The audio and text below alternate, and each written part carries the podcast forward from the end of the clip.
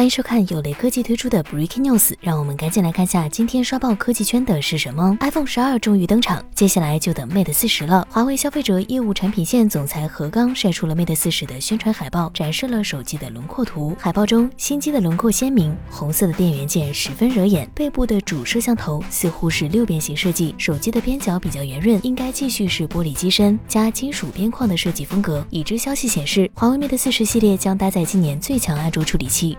麟。点九千系列还将首发六十六瓦超级快充，在电池容量预计变化不大的情况下，充电速度或将有一点六倍左右的提升。雷科技编辑认为，华为 Mate 四十和 iPhone 十二直面竞争。考虑到 iPhone 十二 Pro Max 在相机上下了很大功夫，秀了一把影像领域的肌肉，两个品牌之间的超大杯对决一定会非常精彩。如果你还在安卓和苹果阵营之间摇摆，那么不妨再等等看。